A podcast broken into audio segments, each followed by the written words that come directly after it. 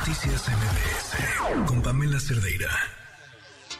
Economía para todos con Sofía Ramírez. Pero a lo que nos toca, Sofía, el huevo, ¿cómo estás? No, bueno, está carísimo, Pamela, más de 50 pesos el kilo. Estaba haciendo mis cuentas. Mira, un, un kilo de huevo pesa como, digo, tiene como 16 huevos. O sea, un kilo de huevo pesa mil gramos. Pero cada, cada eh, huevo está costando más de 3 pesos. Ustedes me dirán, va, pues es lo que me cuesta en el super, pero aquí estamos hablando de los mercados, donde se vende, digamos, como en la central de abastos, donde se vende, pues, al mayoreo. Entonces, no es lo mismo y sí tenemos un problema, porque incluso en eh, grandes distribuidores, como es la central de abastos de la Ciudad de México, pero también de otros lugares muy grandes, con un volumen muy importante de huevo, están incrementando sus precios hasta un 30%. Por supuesto, eso es un problema mayúsculo para todas las personas y todos los hogares que comen huevo o hotcakes o waffles o simplemente eh, encima del arrocito un huevito estrellado siempre cae muy bien. Pero realmente, Pan, y ya fuera de la broma, si nos damos cuenta quién come más huevo como fuente de proteína, nos vamos a la canasta básica, es mm. donde pues medimos la pobreza. Y hay dos elementos bien importantes. La canasta básica en, la, en el campo, digamos la canasta básica alimentaria rural, incorpora el equivalente a medio huevo al día por persona. O sea, un huevo un día sí y un huevo un día y, un día sin huevo, ¿no? Digamos, como fuente primaria de proteína. En la ciudad, como tenemos acceso a otras fuentes de proteína en mayor medida y a un menor costo, digamos, en el campo, como podría ser carne, pescado, leche, pues realmente la canasta básica alimentaria considera menos huevo. ¿A qué voy con todo esto? Que una vez más estamos viendo cómo el incremento por la especulación en un mercado que tiene una cantidad muy importante de envío de huevo de manera eh, de contrabando Estados Unidos, ahorita hablamos de eso, está afectando directamente a quienes menos dinero tienen a disposición y a quienes más se alimentan con el huevo como un mecanismo de, de, de insumo, eh, cuando ingieres, ¿no? Eh, proteínas. Entonces, sí estamos afectando a las infancias más pobres. Eh, obviamente de ello va a depender, pues no solamente eh, el que coman ahorita, ¿no? Un niño que no se desarrolla, pues es un niño que difícilmente en la vida va a tener las mismas oportunidades. Esa es una primera reflexión. La segunda, Pam, respecto al huevo, es por qué está tan caro el huevo. O sea, muy bien ya las consecuencias, pero ¿por qué está tan bueno?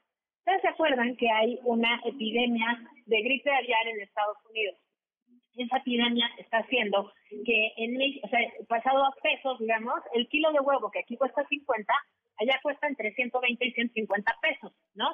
Ustedes dirán que ganan en dólares, sí, pero acuérdense que son una sociedad donde también hay gente pobre y también necesitan comprar y consumir huevos. Entonces, en resumen es, estamos viendo un contrabando de huevos, una especulación en un insumo de primera necesidad para grupos muy importantes y sí, ciertamente en el indicador de inflación el huevo, en la comparación anual, se incrementó en 27% eh, en enero de este año. Entonces, creo que es un tema preocupante, pero no es el único, porque entre otras cosas, pues, seguimos teniendo otros rubros como el aceite vegetal con un incremento del 20%, seguimos con un maíz con eh, un incremento en los precios, por ejemplo, la tortilla con 16% de incremento en la comparación anual, y demás. Pero, Pan, quiero que me preguntes qué pasó hoy en el Banco de México. Por favor, pregúntame. ¿Qué pasó en el Banco de México? Ustedes recuerdan que el Banco de México pues es, este ente autónomo que tenemos en el Estado mexicano. Que, cuida el valor de nuestro dinero. Exacto, Pamela. No, pues sí te pongo atención, Sofía. Bueno, pues el Banco de México hoy tomó lo que se llama decisión de política monetaria. La anunció a la una de la tarde subió en medio punto porcentual la tasa de interés de referencia y la cerró en 11%. Eh, digamos, esto es un tema que preocupa y ocupa a los economistas, pero también a los operadores de política pública por varias razones. Uno, el mercado esperaba que subiera eh, la tasa de interés del Banco de México solamente el equivalente a lo que hizo el Banco Central en Estados Unidos hace unos días, la FED. ¿No? Que había subido en 25 puntos base. Aquí en México lo subimos en 50 puntos base, es decir, en el doble.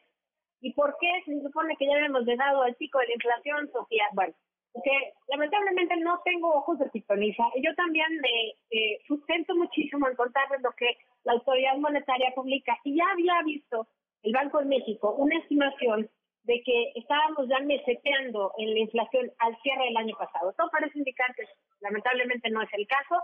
La inflación de enero todavía sigue con muchas presiones para arriba, sobre todo la subyacente, que es este componente que depende de los precios de mercado. Y bueno, pues la chamba del Banco de México es seguir subiendo la tasa de interés hasta contener ese componente de la inflación subyacente, que es, insisto, aquella que es susceptible porque pues afecta, digamos, eh, la oferta y la demanda. Y bueno, pues obviamente como eh, hay eventos externos, como esta cosa del huevo, que eh, nos van a seguir generando presiones, pues lo más probable es que sigamos viendo aumentos todavía en las futuras decisiones de política monetaria en el Banco de México hasta que no se contenga justamente este componente de la inflación. Híjole, y además el, las, los pronósticos no son muy buenos, ¿no? Para el resto del año.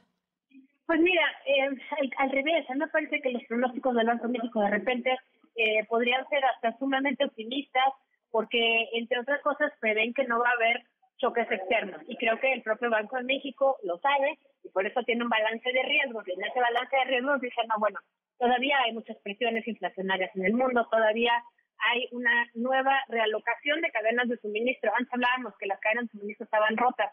Bueno, ya se recompusieron en muchas maneras, pero no como estaban antes y eso obviamente pues genera desbalance. Entonces, en resumen, Banco de México va a seguir subiendo su tasa de interés.